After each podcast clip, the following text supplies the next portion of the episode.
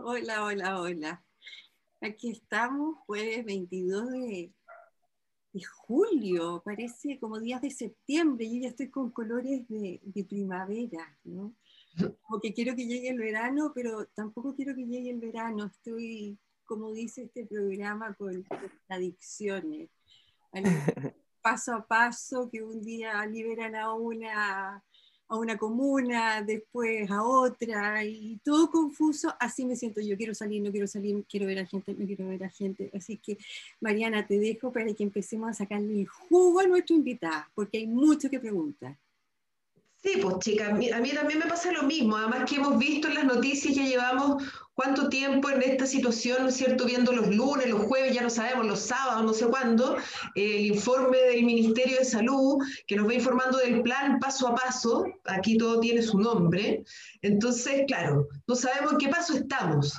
de repente nos perdemos y, a ver, pero significa que puedo salir con este permiso o que no pido permiso. Bueno, y así. Y de repente nos vemos como un poco improvisando, digámoslo, y yo creo que cada uno puede hacer ahí su introspección y reconocer consigo mismo, con quien quiera, que de repente no ha sacado el permiso porque no está entendiendo, ya uno no entiende nada, como que, hay, un poco confusión. Y eso pasa con las emociones, y por eso cuando decidimos invitar a nuestra querida eh, invitada, eh, pensamos en esto, en, en, hablar de este tema, así como haciendo un paralelo de esto de las emociones, las confusiones, todo lo que sucede en, esta, en este periodo que ya estamos de salida, de entrada, viene una quinta ola, sexta, yo no caché la tercera, no, sé. Entonces, estamos con Sofía Alex Besseler, ella es psicóloga clínica, es magíster en psicoterapia integrativa, educadora certificada en disciplina positiva. Estuvimos con ella hace un tiempo, estuvimos hablando sobre la disciplina positiva y hoy vamos a hablar de las emociones caudalosas en las que estamos nadando en estos momentos, cada uno casi como puede. Porque además, Sofía, para entrar en el tema, Chile es uno de los países con las peores tasas de, salud mental, eh, la peor salud mental en niños, eh, el índice de alcoholismo juvenil y, de fumadores también más jóvenes. O sea, tenemos una farmacia en cada esquina, en las comunas donde, donde se puede, ¿no es cierto? Entonces está, está muy difícil, hay, hay también ha habido un clima súper polarizado. Así que, ¿cómo estás, Sofía?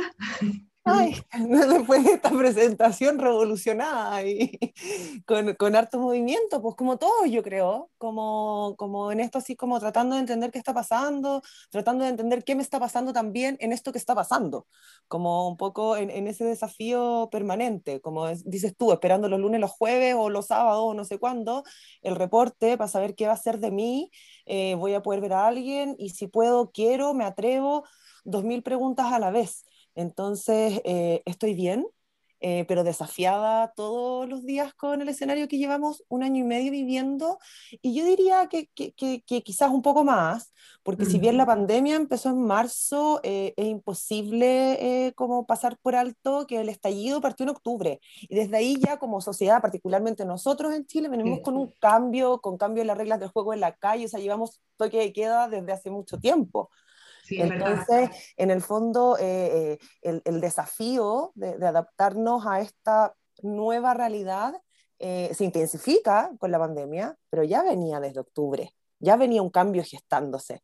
Entonces, como que ha sido bien, bien intenso, bien intenso todos estos meses, la verdad. Sofía, cuéntanos un poco de ti, cuéntanos un poco de ti, de tu trabajo, con quién, en qué te especificas, o sea, yo conté un poco, pero para así bajarlo al lenguaje para que entendamos yo la chica, ¿de qué se trata tu trabajas con niños, con adultos?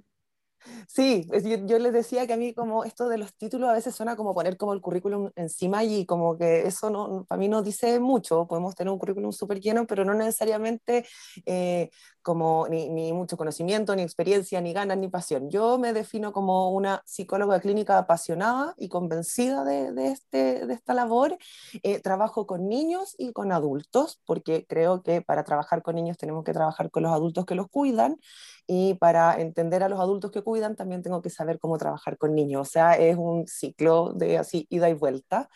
eh, me formé en psicoterapia integrativa y eh, a partir del trabajo con, con, niños y sus familias me fui metiendo en el mundo de la disciplina positiva, de lo que conversábamos hace un mes, dos meses, que en el fondo es un, un enfoque que es, la verdad, es que pareciera innovador, pero sin embargo nos remite a cosas que son súper naturales. Ya ahí quienes no vieron el live y quieran saber más, lo pueden buscar en el Instagram de la chica. Eh, yo en este minuto estoy trabajando full como psicóloga clínica y también eh, trabajando en algunos temas que tienen que ver con educación, que es otro de los nichos que a mí me apasiona, que tiene que ver con, con la educación parvularia particularmente, eh, en temas como educación ciudadana, educación emocional, que uno podría decir, pero ¿cómo se mete en la educación si es psicóloga clínica? Como que como junto a eso, eh, bueno, pues que finalmente las emociones, el desarrollo de los niños, eh, y la, tiene que ver con ser ciudadanos y tiene que ver con una mirada sobre el ser humano, y la mirada sobre el ser humano también se va viendo en mi práctica clínica. Eso, eso soy yo, a eso me dedico. Yo quiero, yo quiero ya que nos metamos a Concho y, y te tengo la primera pregunta cuando empieza la pandemia, y como bien dices, que empezó mucho antes con el, con el estallido, ¿no es cierto? Nos, nos pilla así como medio vulnerables. Hubo ciertas emociones que primaron, la incertidumbre, el miedo, ¿son las mismas que están apareciendo hoy día, que ya nos están soltando a esta nueva normalidad? Eh, no, no, no, no, a ver, están las emociones, es, eh, el miedo, como dices tú, la incertidumbre, eh, claramente siguen estando presentes hoy, pero mi impresión, por lo que yo lo, que he visto en las personas con las que estoy trabajando y lo que dicen algunas investigaciones bien preliminares que, que han salido hasta la fecha, eh, en el fondo al principio era mucho más intenso el miedo, mucho más intensa la ansiedad, en el fondo esta cosa como anticipatoria, como este miedo anticipado, ¿no? y hoy día hay una cosa como más de letargo, como más de hastío, como de eh, una cosa como más lánguida, ¿no? Ya no estamos tan activados en esta alerta de que hoy me tocó, se puso un metro, no, está dos metros, ya no estamos en, en, esta alerta permanente para sobrevivir, sino que estamos como, ay, ya voy a correr un poco, pero que ya, bueno, no tanto, porque no, si no me pego con este. Entonces, en el fondo está dominando mi impresión, esas más emociones que están como ligadas como, no a la tristeza, no la tristeza per se, pero sí como, como, como al cansancio, al, al, letargo, diría yo, como arrastrarse un poco. Eso, eso es lo que yo estaba viendo. ¿Cómo? Como la resignación. Un poquito, un poquito de, de, de resignación eh, frente también a esta incertidumbre como que me, da la impresión de que en marzo hasta, eh, no sé, julio, agosto, o hasta octubre, que fue cuando como que se abrió eh, de nuevo un poco más eh, Chile, al principio estaba esta cosa como mucho más como alerta, como más como qué podemos hacer, cómo nos cuidamos, qué, qué ¿se entiende? Y ahora es como, ya sabemos que es impredecible, como que seguro que bajan las cifras y suben, bueno, me entrego lo que venga. Eh, y la resignación, claro, en, en, algún minuto puede ser buena y porque uno dice, bueno, me entrego, no voy a luchar, voy a guardar mis energías para otro momento, pero cuando eso se sostiene, aparece mucha desesperanza también. Como que da lo mismo lo que yo haga, no hay nada que esté en mis manos. Entonces es una sensación de mucha, de mucha derrota también. Además se suma, yo creo también, chica, hay como una cosa, o sea, ese sentir medio transversal que nos toca a todos, pero también depende de la realidad de cada uno eh, y de cómo uno haya llegado así como, como, cómo llegaste al estallido y, y, qué es lo que, que, como tu realidad. Entonces la gente que tiene hijos chicos eh, es otra cosa, o mujeres que están separadas, o hombres separados que viven con los hijos también debe tener un factor bien fuerte porque además están pagando, algunos pagan colegios, eh, otros colegios se cerraron quizás, eh, queréis que pase de curso también, pero por otro lado tampoco quieres que se contagie, eh, queréis que, que, aprenda, no solamente que vaya eh, pasando los años, así como ya pasó a segundo básico y ya está, qué bueno, pero aprendió. Entonces yo creo que también hay, un, hay, hay como distinta la, las miradas y las realidades, ¿no? De, como de estas emociones. ¿Habrá alguna emoción común en todos? eh, puedo decir una, una, voy a decir algo muy poco correcto, quizás, pero yo creo que hay una emoción hacia un objeto claro que es como uno podría decir la desconfianza o la desesperanza en quienes no se supone que nos guían y, y, nos gobiernan, ¿no? Porque como que finalmente cada uno con sus distintos matices me da la impresión que es como, ¿y qué están haciendo? y, y, son confusos y nos tienen y, no, no, no, no está la suficiente información. eso fue medido. hay una cosa bien transversal. Eso. se midió el año pasado en el apruebo y desapruebo. Yo creo que eso, eso sí fue una, una, sensación muy fácil de... Y que, y que es bien potente, porque en el fondo es como, si lo pensáramos como niños, es como decir, chuta, no puedo confiar en mis papás. ¿Dónde está el adulto? ¡Wow! ¿Dónde está mi seguridad? ¿Cachai? Si ellos son los que tienen la información, ellos son los que tienen que tomar las medidas, en el fondo, ¿dónde están? Y eso es súper agobiante. Es súper agobiante. Y bueno, por supuesto, como dices tú, cada grupo tiene sus propios desafíos. Es distinto ser adulto mayor, es distinto ser adolescente, es distinto tener cuatro años, es distinto vivir con hijos, sin hijos, es distinto vivir en una zona rural, es distinto haber perdido el trabajo o no.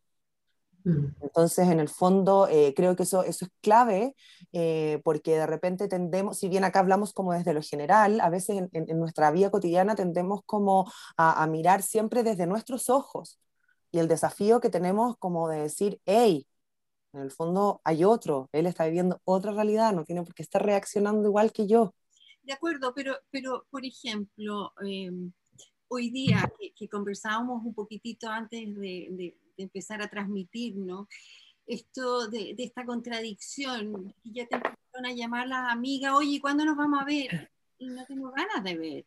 Y, y la familia te dice, oye, ya, ¿y, ¿y, cuándo vamos a empezar a vernos con la familia? Y tampoco tenés ganas de ver a tanta gente, ¿no? Eso independiente de, de que si está, o sea, se suma obviamente a las distintas realidades, ¿no?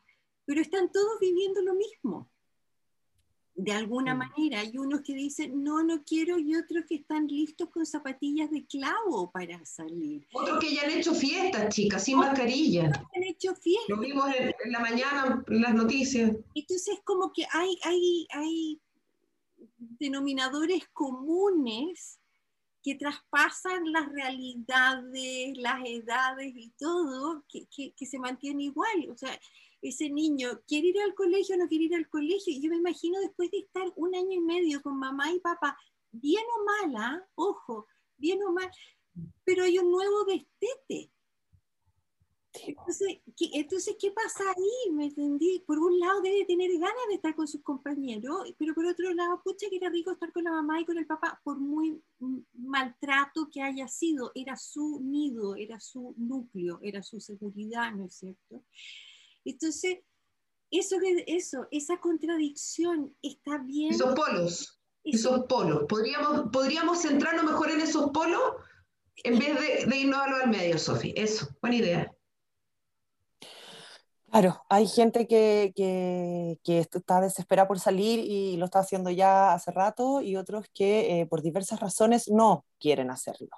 Y, y en el fondo, eh, desde el, desde el polo, como del que no quiero hacerlo, eh, hay diversos motivos, hay diversos motivos y hay algunos que en el fondo tienen que ver con que descubrieron que estaban súper cómodos en casa, que descubrieron que en realidad eh, del millón de amigos, eh, en realidad era suficiente dos o tres y con eso está bien, eh, que ya no necesitan salir a comprar todos los días algo, que pueden resolver las cosas de otro modo y que están tranquilos en este encierro y que no están aterrados por el virus, pero se cuidan lo razonable, ¿ya? Eh, y en ese otro extremo también encontramos personas que eh, tienen muchas ganas de ver a las personas amadas, pero están aterrados a niveles como de, de ansiedades, de, como ya más de trastornos de ansiedad, en el fondo que eh, crisis de pánico al solo pensar en la posibilidad de salir. ¿Ya? Y eso a algunos les pasa eh, por lo que yo veo viendo, desde el temor al virus, pero también en el fondo eh, es, eh, le temo al virus, pero también abandono mi lugar seguro. Este lugar al que yo no, no, no, he salido hace un año y medio ya no es un lugar seguro porque es un lugar desconocido.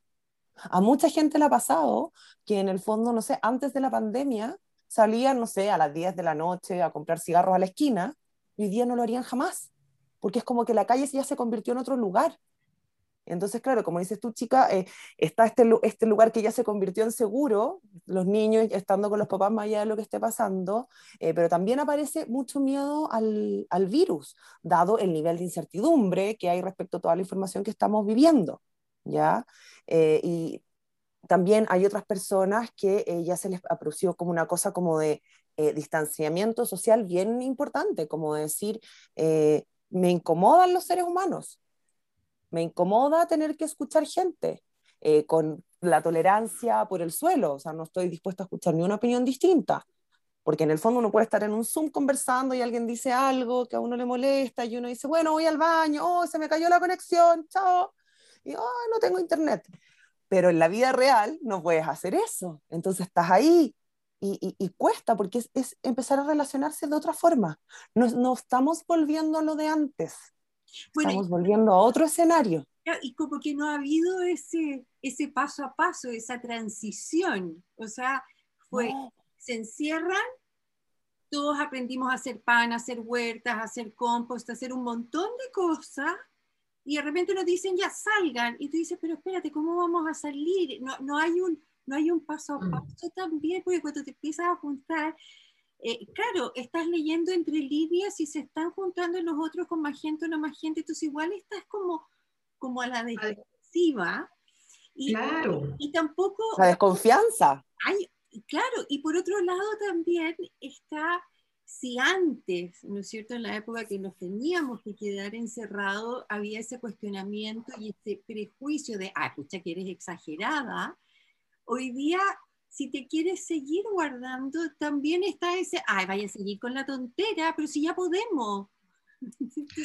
Claro, y, y, chica, y además que hemos visto también las prioridades, por ejemplo, así yéndonos ahora al paso a paso, al paso a paso país, eh, de repente, Día la Madre, oye, pero ni que el país fuera todos adivinos, todos dijeron, tres semanas antes, van a dejar que el Día de la Madre se abra, ¿te acuerdas? Los centros comerciales, que la gente pueda salir, y después del Día de la Madre nos van a encerrar, el padre ya da lo mismo, este país además, como dice Sonia Montesino, un país de madres y guachos, por lo tanto parece que al padre mm, da lo mismo si le llegaba regalo, pero, pero la madre aquí es una sola. Entonces, efectivamente, uno también como ciudadano empieza a sospechar, así como, ¿les importarán las vidas nuestras? Eh, ¿Importará más el comercio? Y también por otro lado decir, pucha, pero sí, pues yo tengo una amiga que tiene una pyme y quiero que le vaya bien. Entonces yo creo que, que esto nos ha ido confrontando muchísimo.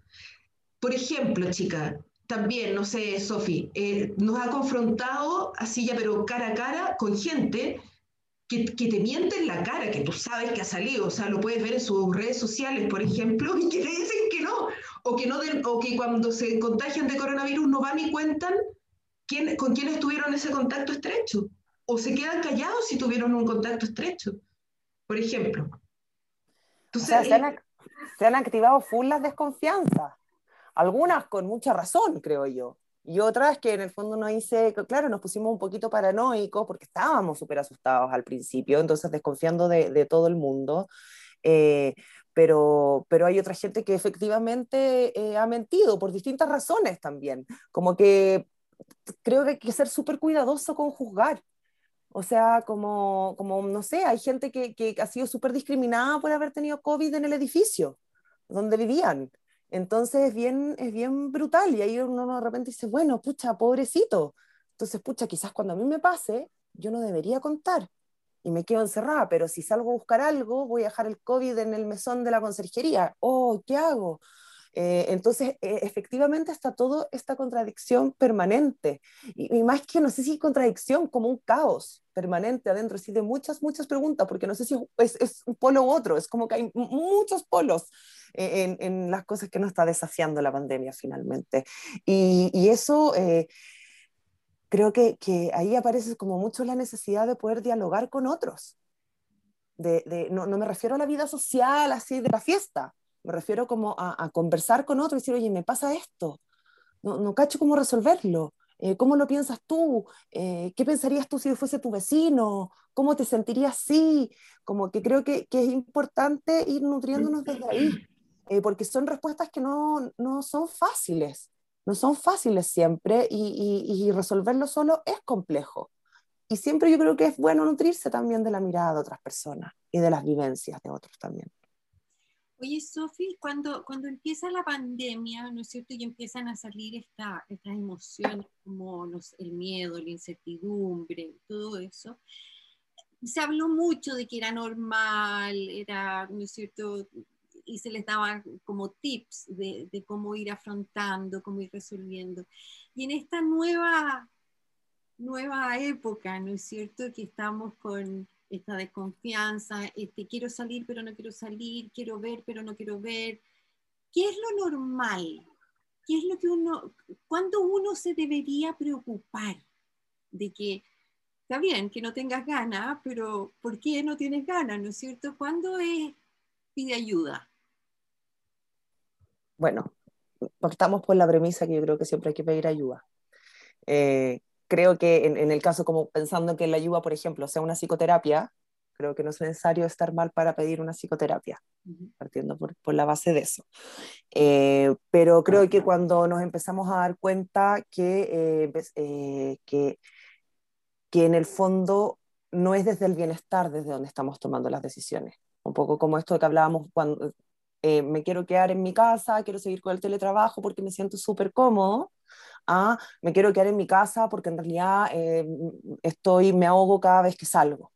¿Ya? Eh, cuando no puedo, eh, por ejemplo, hacer cosas, cuando, cuando las, las, emociones, los temores, la angustia, la tristeza empieza a intervenir como en la vida cotidiana, en cosas básicas, en mi alimentación, en el sueño, en mi higiene, eso es súper importante también estar bien alerta. Lo del sueño es clave. Estamos súper acostumbrados, eh, voy a hacer como esta nota al pie de página porque estamos súper acostumbrados a decir, ay, es que duermo mal, me cuesta quedarme dormido, me tomo un cloti en la noche, que por supuesto no me lo recetaron, pero lo tengo en el velador igual porque una amiga me dio, eh, o no, fíjate que me despierto en las noches, veo tele, pero nada, pues me quedo dormida después, estamos, duermo poco, y casi que el que duerme poco es como, ah, buena, eres un sobreviviente. No, hace mal dormir poco. Hace mal dormir mal.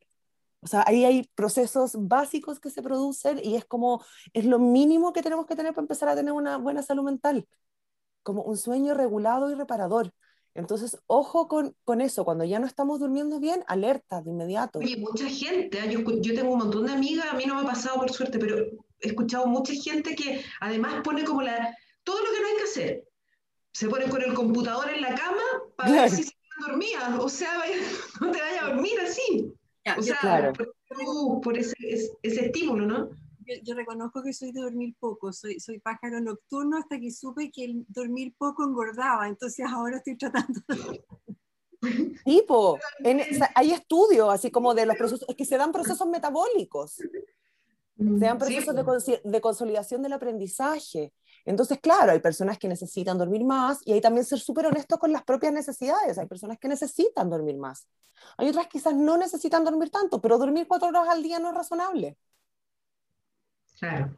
Entonces, cuando vemos que esas cosas que son como los ciclos básicos, higiene, sueño, alimentación, están alterados, ahí hay que decir, bueno, aquí algo está pasando. Cuando, cuando tengo ganas de ver a alguien, pero me da terror salir a la calle, cuando eh, me estoy aislando de una manera que me hace sentir solo. Porque es distinto cuando uno se aísla de repente un poco y está en un periodo más de introspección y uno lo disfruta, que cuando ya empiezo a sentirme abandonado. En el fondo, mm. cuando esto se convierte en malestar. Y también ser, eh, escuchar también a los que tenemos al lado. Yo creo todo el rato en eso, somos seres sociales, por eso ha sido tan difícil encerrarnos. Entonces, sorry Mariana, dame un segundo para cerrar esa idea. Por eso en el fondo ver, verme a mí y decir, hoy, pucha, parece que no, monitorear el sueño, monitorear la alimentación, la ingesta, qué sé yo, pero también, pucha, valorar quizá o escuchar cuando alguien te dice, oye, parece que estáis durmiendo poco, cómo hay estado, cómo... onda. Claro, estoy un poco cochina. Eh, una vez un papá llorando me dijo eso, mi hijo se me acercó mi hija y me abrazó y me dijo, papá, hueles mal. Y claro, lleva tres días trabajando sin parar y sin bañarse. Y es brutal, po. Es brutal. No, no. Necesitas ayuda, tienes que parar, necesitas ayuda. ¿Cachai? O sea, estar atento a, eso, a, esas señales entonces. Claro, si antes discutías una vez a la semana con tu pareja y ahora estás discutiendo cinco veces, habrá que mirarse entre ambos, como decir, hey, está esto más irritable, estoy yo, estamos los dos, estará pasando esto. Y, y, y, eliminar los juicios. Tan, tanto juicio que nos hacemos todo el rato. Ser amables con nosotros mismos, ¿no? De no tanto, de a poco, que me estaba imaginando eso, a esos niños que tienen que volver al colegio. Eh, cómo ayudarlos, ¿no? Para que esa transición, y para los padres también, porque quiera o no, se acostumbraron a estar con ellos, se acostumbraron quizás a almorzar, a comer, a una dinámica que también se les rompe. Entonces, ¿cómo, así como al principio, eh, con Mariana siempre decíamos, aprovechen este encierro de, verlo como oportunidades, y ahí aprendimos a hacer, repito, el pan, el compost, la huerta, cómo aprovechar esto, que aunque tengamos estas emociones revueltas, mezcladas y qué sé yo, aprovecharlo como oportunidad.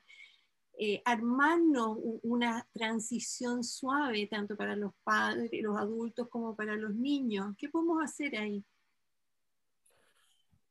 Eh, dar información a los niños, por ejemplo.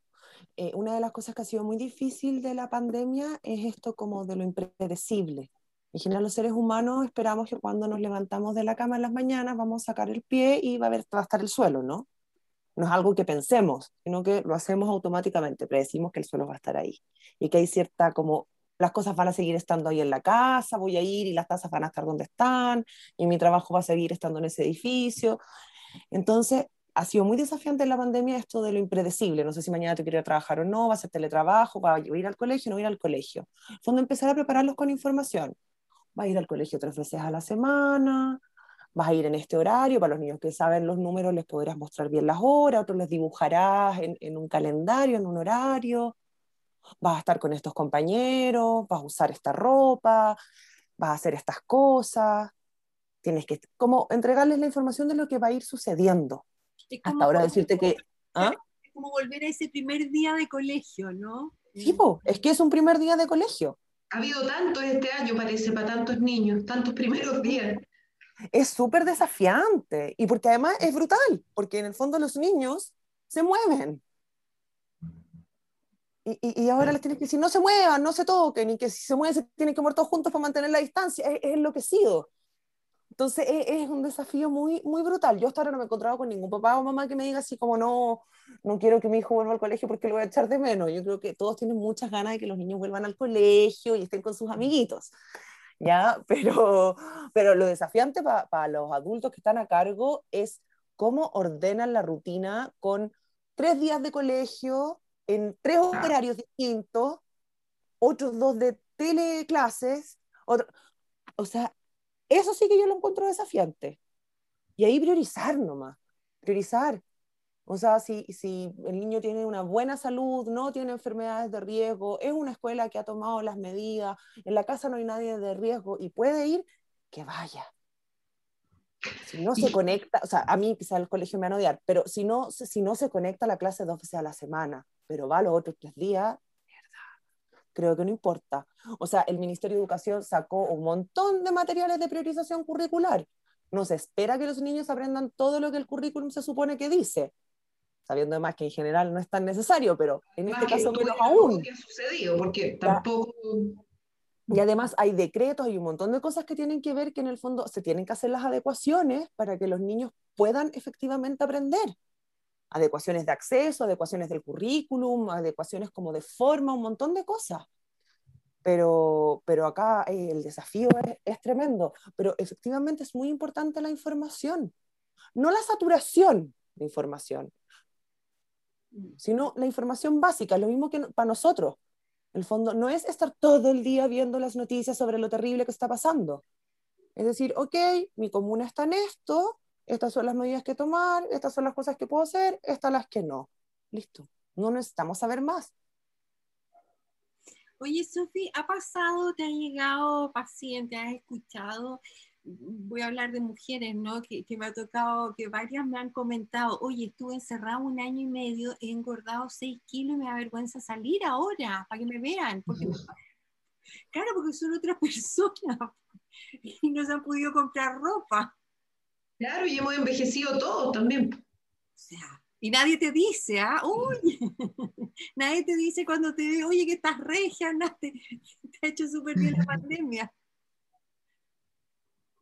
Eh, bueno, yo encuentro súper bien que no andemos opinando el cuerpo del otro en todo caso, pero mm, eh, sí, pues, N, harto miedo como de eso, como de me van a ver y qué van a decir, y todas están haciendo ejercicio y yo no, eh, pero ahí también tratarse con más cariño y ver qué cosas quieres hacer por tu bienestar, para tú estar bien, para que tu salud física esté bien, tu salud mental esté bien, no porque los demás van a decir algo.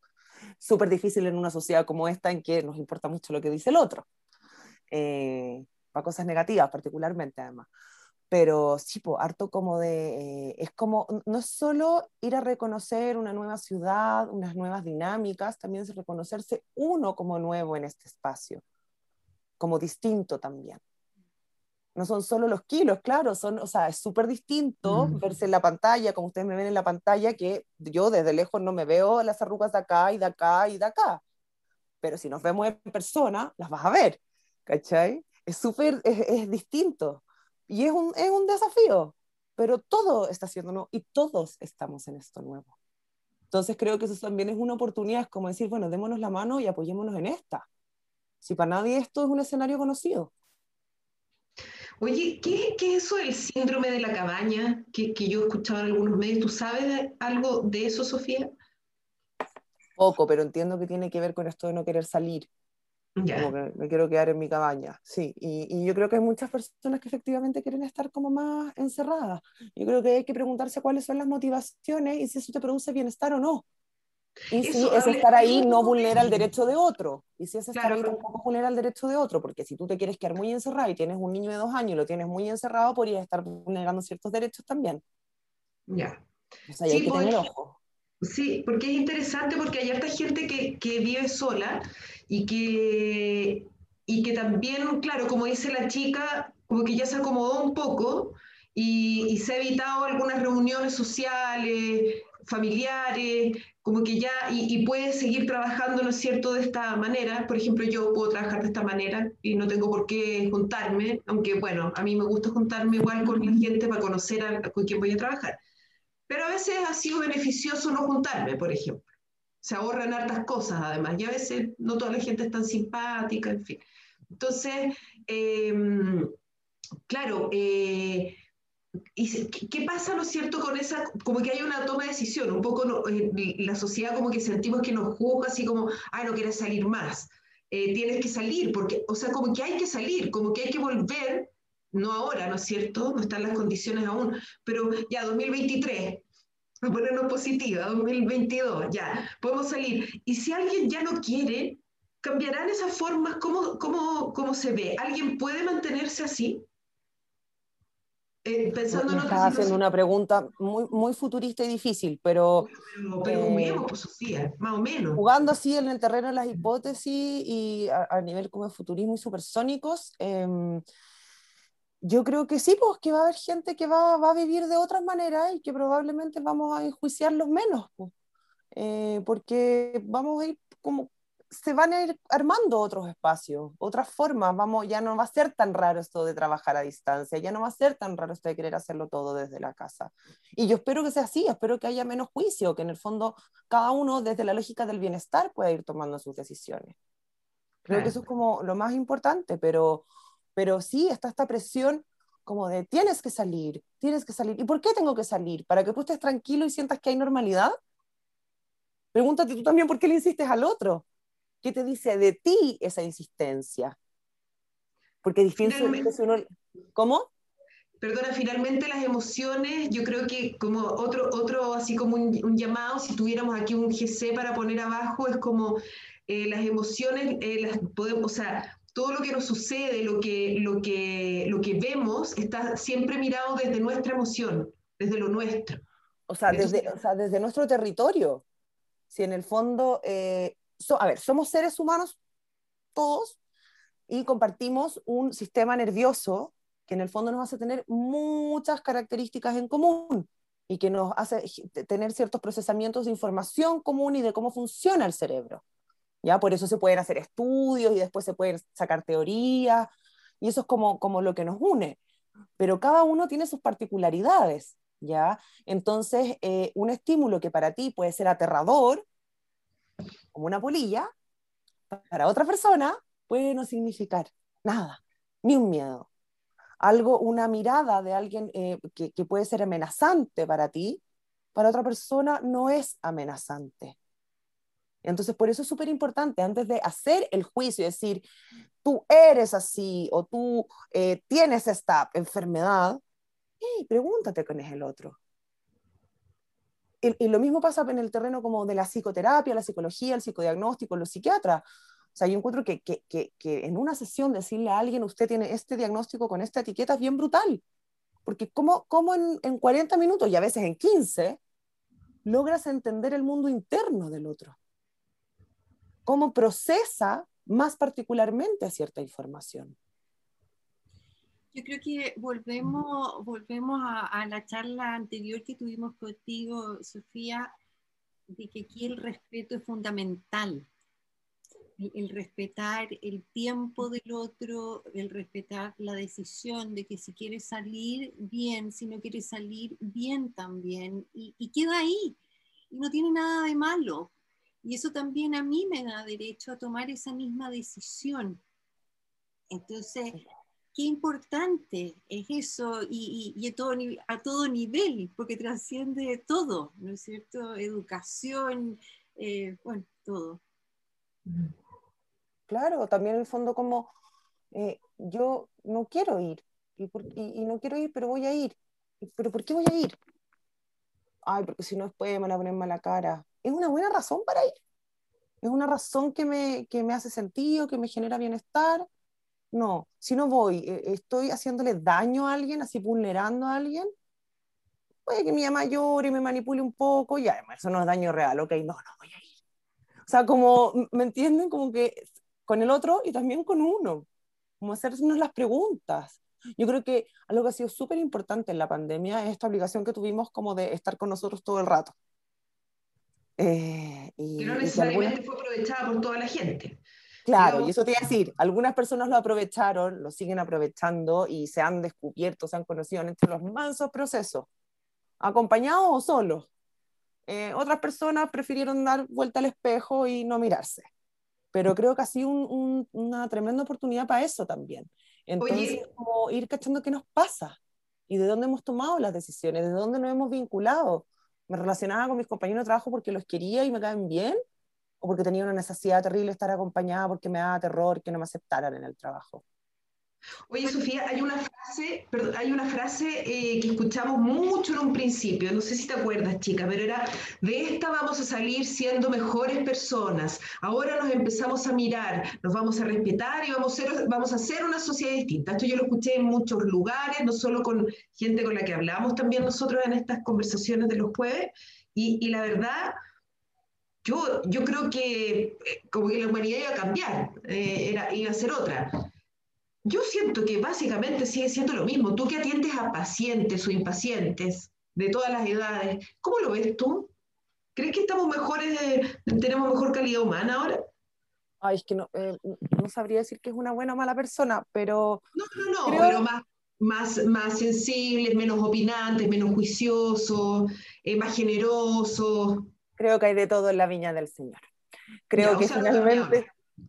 No, no, no. Creo no, que efectivamente, creo que no, es que creo que hay gente que ha aprovechado mucho esta oportunidad, muchísimo, y otros que no. Eh, yo creo que, y además yo creo que cambios profundos, profundos, en el, en el que, en el fondo, digamos, eh, cambió la manera de relacionarse en esta sociedad, no se gestan dos años. No se gestan dos años, creo yo. Creo que es mucho más profundo que eso y creo que los cambios que puedan eh, deberse a lo que está pasando ahora, quizás lo van a ver, no sé, eh, tus nietos, chicas. Porque, porque creo que son cambios mucho más profundos y porque tengo la impresión de que algún modo igual las pautas culturales están súper ancladas en nuestra biología. Hay cosas que, es como que, que, que, ni siquiera necesitamos muchos eh, momentos de aprenderlas para que las hagamos como culturalmente. Entonces, para eso, como que tuviesen que, eh, las estructuras del cerebro tuviesen que como rearmarse. Y eso toma mucho tiempo, mucho, mucho tiempo. Claro, si a uno le cuesta eliminar creencias personales, me imagino que como sociedad, que es algo colectivo, tomar conciencia de algo e ir todos para el mismo lado para cambiar eso es súper complicado. Súper complejo, pero posible, pero con paciencia. Es como, es como la, la gente que quiere bajar de peso. O sea, toma un tiempo y toma eh, en el fondo muchas cosas que hacer. Si queremos hacer un cambio, eh, si no vas a rebotar y vas a subir el doble, es lo mismo. Toma su tiempo y hay que tener paciencia. Y, que nosotros también cachemos que quizás podemos hacer cosas para que esta sociedad sea distinta y no, quizás no vamos a ver los resultados, pero no por eso deja de tener sentido hacerlo. Oye, una pregunta, pero esto es como a nivel social y, les pregunto a ustedes su experiencia personal o, de amigas, amigos.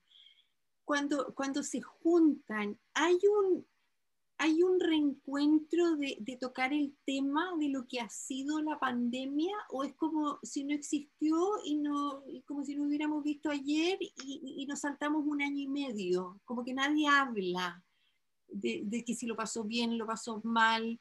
Eh, es como casi tema tabú, siento, o, es idea mía. Sofía, contesta tú primero. Desde mi experiencia personal, eh, desde mi experiencia personal, todo el mundo habla de esto. No, todo el mundo. O sea, cada vez que nos juntamos siempre eh, online o con el grupo con el que yo me reúno como en persona, eh, siempre hay un espacio para hablar de qué, qué, ha sido, cómo ha sido, cómo se están adaptando ahora, qué cambios ha tenido, como, eh, igual hay un seguimiento, como, porque, o sea, que, no sé, me parece que es ineludible, sería como no hablar del elefante que está sentado en el living, como está ahí. Entonces, si lo quieres omitir, ¿qué pasa que no queremos hablar de esto? Obvio que tampoco sea el centro de conversación, porque si no, también es súper monotemático, pero algo tiene que haber. No sé qué te ha pasado a ti, Mariana, en tu experiencia. A mí me ha pasado, fíjate, que, claro, he visto menos gente, o sea, de verdad reduje, reduje porque tomé la decisión en realidad de, no hacerme la lesa y no ver gente escondida y, de cuidarme porque quiero ver a mis papás, eh, en fin, entonces tengo, tengo dos o tres amigas con las que eventualmente me junto y mm, entonces en realidad nos hemos ido acompañando, entonces estamos súper al día de, como de la vida de una, una de la otra. Y con gente así como, no, no he querido forzar eh, o no me, tampoco me han invitado, la verdad. a lo mejor salí en la vida de mucha gente, pero no, no he vivido otras situaciones que estamos como pobre novio, a la mañana nadie le ha invitado, por favor empiecen a invitar. No, no, pero ha sido súper, para mí ha sido rico, pero ya, si el tema se da, Sí, pues se da también, también se da, sí. Sí, y, y, ahí uno ve cuáles son los intereses de cada persona, o sea, no es que, o sea, escuchando, ¿no? Un poco también lo que me cuentan amigas. Tengo una amiga que está muy preocupada de, hoy día nos reíamos mucho ahora hace un momento porque me decía, mira, la Juanita se juntó con esta amiga y luego revisé su Facebook de esa amiga y la amiga se juntó con cinco más y entonces me dijo, o sea, claro, yo no empiezo así. Mira, nos reímos mucho, era como informe especial la cuestión, así una investigación. Entonces, eh, yo creo que sí es tema, sí es tema. Y ahí vemos también a la gente, la gente que no le importa nada. Eso por lo menos a mí es lo que me ha impactado.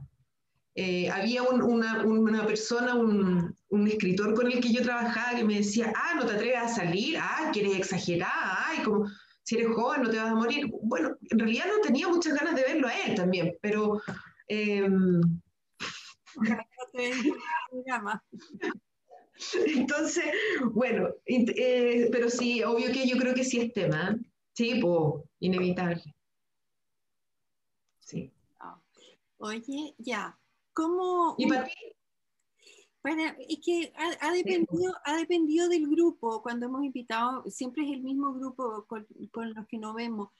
Em, y nos vemos bastante seguido. Entonces, pero así hablar del tema, de lo que te está pasando, de, cómo, eh, cómo lo has vivido, qué sé yo, no, yo te diría que no. Es que es la misma gente de siempre, entonces uno ya como que ya no, no podéis, bueno, si puta, hace una semana te vi, no voy a seguir preguntándote cómo te ha golpeado la pandemia. nunca, es que creo que nunca lo tocamos. O sea, ¿En serio? Quizás muy al principio con esto del miedo, qué sé yo, muy al principio, pero después como que no, y tú, uno se veía y habían otras cosas de que hablar, ¿no es cierto?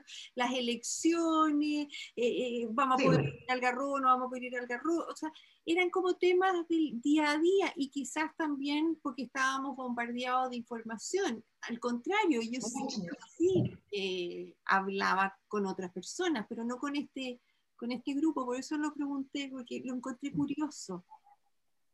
Sí, me, me, llama la atención igual lo que, lo que comentas. Yo no sé si en mi caso será por deformación profesional, pero claro, como que siempre es como te has sentido, como hablando como súper como desde la, desde la emocionalidad, como, y no sé, quizás tiene, puede tener que ver con algo generacional o incluso con querer evitar hablar con ciertos estilos también. No quiero hablar de lo que me está pasando, no quiero contar, me centro en lo práctico. Que también es súper respetable. Y invitamos a, los que nos están viendo y a los que nos van a ver que, si no se han hecho esa pregunta, si no la han hecho, que, la hagan, que traigan el, tema. A ver qué, interesante. Oye, nos queda, nos queda poco tiempo, Sofía. ¿Cómo transformamos esta, esta montaña rusa de emociones en una oportunidad y no en una queja? Eh, cuatro programas. No, eh, yo creo que en el fondo eh, una oportunidad y, y, eso tiene que ver como desde dónde lo vivimos. Como que si nos sumimos en la desgracia, cuando tenemos elementos para pasarlo bien, obviamente tratemos de buscar esos elementos. Entonces, en la medida que podamos, los que tengamos la posibilidad de predecir algo, que es esto que es fundamental para el ser humano, hagámoslo. Tengamos algunas rutinas básicas, no nos pongamos rígidos.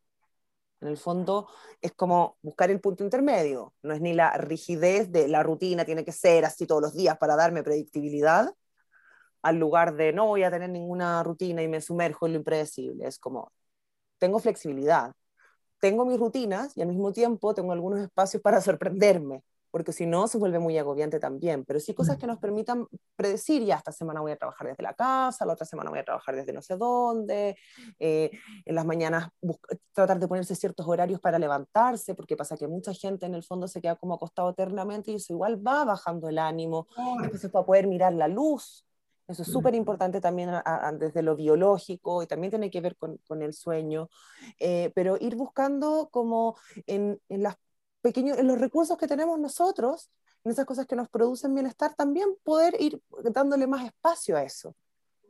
Eh, Sofía, ¿qué haces tú para, para, por ejemplo, para tu bienestar, chica? ¿Qué hace? Yo, yo puedo decir, parto con la mía. A mí me encanta hacer un quiebres en el día. Yo trabajo desde hace años en mi casa, así que tampoco ha cambiado mucho, pero me gusta darme baños de tina al terminar mi jornada. Pongo incluso el computador en el baño para ver una serie o también salgo a caminar, dar una vuelta, mirar, mirar la calle, no, necesariamente comprar algo, sino como a caminar, con mi mascarilla muy cuidada y a distancia. ¿Ustedes? Sofía. Em, yo, ¿qué hago para mi bienestar? Bueno, yo veo series que me producen mucha, mucha alegría porque fantaseo con otros mundos en el fondo. Empecé a hacer ejercicio, cosa que en realidad no me gusta, pero me doy cuenta que igual me da algo de bienestar. Eh, converso con mi pareja eh, y me doy pequeños espacios para ver a las personas que, que quiero. Y en mi caso, igual el trabajo a mí me produce bienestar como esta, a, mí a, mí me, a mí me apasiona, entonces cuando eh, descubro, estoy leyendo un libro y digo, ¡Oh! y, y, y, lo disfruto, pero en el fondo sí, pues tener espacios como para decir, ahora ya no, no vamos a hablar de esto, vamos a hablar de esto otro, vamos a estar juntitos, vamos a ver una serie, eh, eso yo creo que, que es súper importante, súper importante. Y ah, chicas, antes de que lo digas tú que estarías haciendo tú para tu bienestar, respecto a esto de las oportunidades, yo creo que sí, esto puede ser una oportunidad para muchas cosas, pero ojo con ponernos exigentes también que a muchas personas les pasó al principio. Entonces, una oportunidad, estoy en mi casa, voy a remodelar todo, voy a hacer las clases de yoga, voy a limpiar no sé qué. Tres semanas frustrados todos, angustiados, no hice nada, soy lo terrible, no soy capaz de organizarme. O sea, hey, no es el momento de, de, de, o sea, sí es una oportunidad, si tienes tiempo, anda a psicoterapia, es una oportunidad para ver a tu hijo todo el día y saber quién es, es una oportunidad para descubrir otras cosas de tu relación de pareja y donde hay que fortalecerla, pero es una oportunidad, no es la oportunidad y, y de lograr todo eso que no logramos antes, tampoco paso a paso. Era, era eso, era, era, ¿no es cierto? Porque un día bien, otro día mal, que no sabe, qué sé yo, en esta montaña rusa de emociones, entonces en vez de, de quedarnos quizás en lo más cómodo que es la queja y quedarnos adentro porque hasta que pase, eh, bueno, tomemos esto como una oportunidad, cualquiera que sea, por muy chica. Eh, Oye, chica, contesta, contesta tú. Es que, bueno, yo soy otra que me fascina mi casa, me fascina, me fascina. Entonces salgo al jardín, eh, tejo, eh, me gusta, me gusta, es que estoy además con el tema de la fundación, entonces gozo con eso. Eh, no, yo yo estoy como entretenida todo el día. Eh, lo que sí hacemos los viernes con mi marido es que siempre pedimos comida, como para romper el, la semana, para que sea distinta, el, no cocinar. Entonces, ya, rico. él tiene que entregar y él lo tiene que pedir, porque es como... Eh, sorpresa. Sorpresa. Y bueno, cada vez que puedo arrancarme a la playa, porque ahí ya, ya camino y hago otras cosas más entretenidas. pero sí, bien, bien. Qué bien. Oye, Sofía, ¿algún mensaje, algo para, para finalizar? ¿O marque el asterisco y solo cuelgue? Ay, es que hay tantas cosas que, que darle vueltas, pero eh, creo que, que esto de, de, de, escucharse más, como de estar más atento a lo que nos pasa, de mirarnos, eh, de escuchar al otro, de ojo con los juicios, creo que eso es súper es eh, importante, de tenernos paciencia de tenernos paciencia y de entender que, claro, que es un momento que nos presenta oportunidades, pero que también es estresante. Y que el estrés un ratito puede ser bueno, pero si nos ponemos estas metas desgarradoramente eh, gigantes, no, ¿para qué? ¿Para qué? Y cuidarse, cuidarse del COVID y, y cuidar la salud mental, cuidar la salud mental, escucharse y, y, y también ocupar este espacio eh, como para conocerse. Creo que eso es súper potente.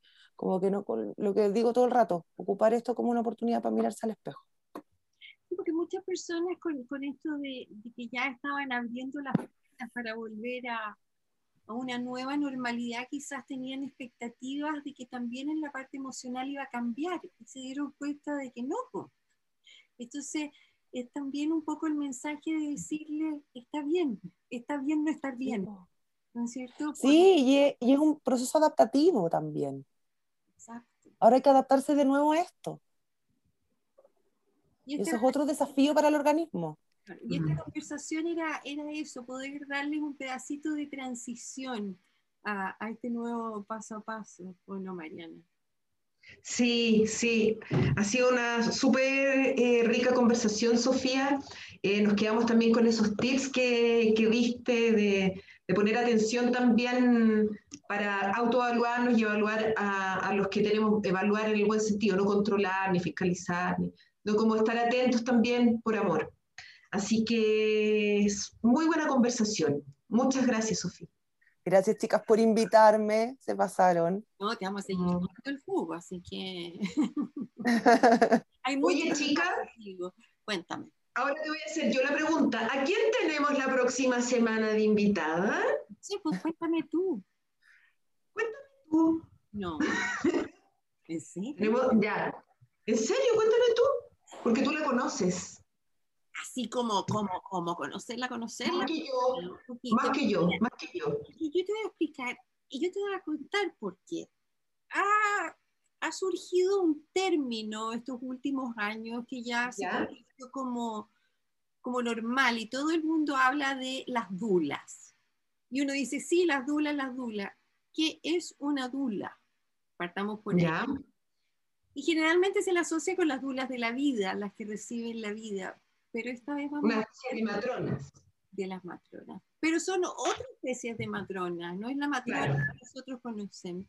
Pero vamos a hablar, en vez de una dula de la vida, vamos a hablar con una dula de la muerte. ¿Cómo se llama nuestra invitada, Mariana? Se llama Marcela Stoppel. Marcela Stoppel. Eh, la conocimos a través de, de, Simón Engel y su movimiento positivo de la muerte, eh, que ahí la Sofía también ha estado invitada. Así que va a ser muy una linda conversación también. Así que los dejamos a todos invitados. Próximamente tendremos noticias también de la Fundación Entre Todas. Compren el libro La llave de la chica en las llaves de la chica Además, la página está muy bonita, está completamente remozada, están todas las conversaciones, pueden ver la conversación de, de, Sofía, la anterior y la de hoy, va a quedar arriba también, y esta conversación va a estar en Spotify, en YouTube, o sea, en Instagram no hay ninguna excusa. Eso, queridas.